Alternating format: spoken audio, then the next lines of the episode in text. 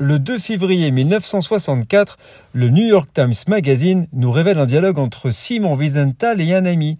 On a souvent demandé à Simon d'expliquer ses motivations pour devenir le chasseur de nazis que nous connaissons.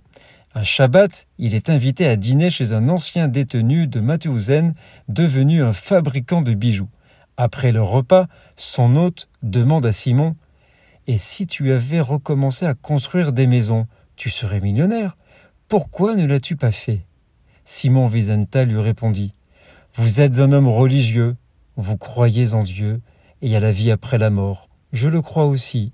Lorsque nous serons dans l'autre monde et que nous rencontrerons les millions de juifs qui sont morts dans les camps, et qu'ils nous demanderont Qu'avez-vous fait?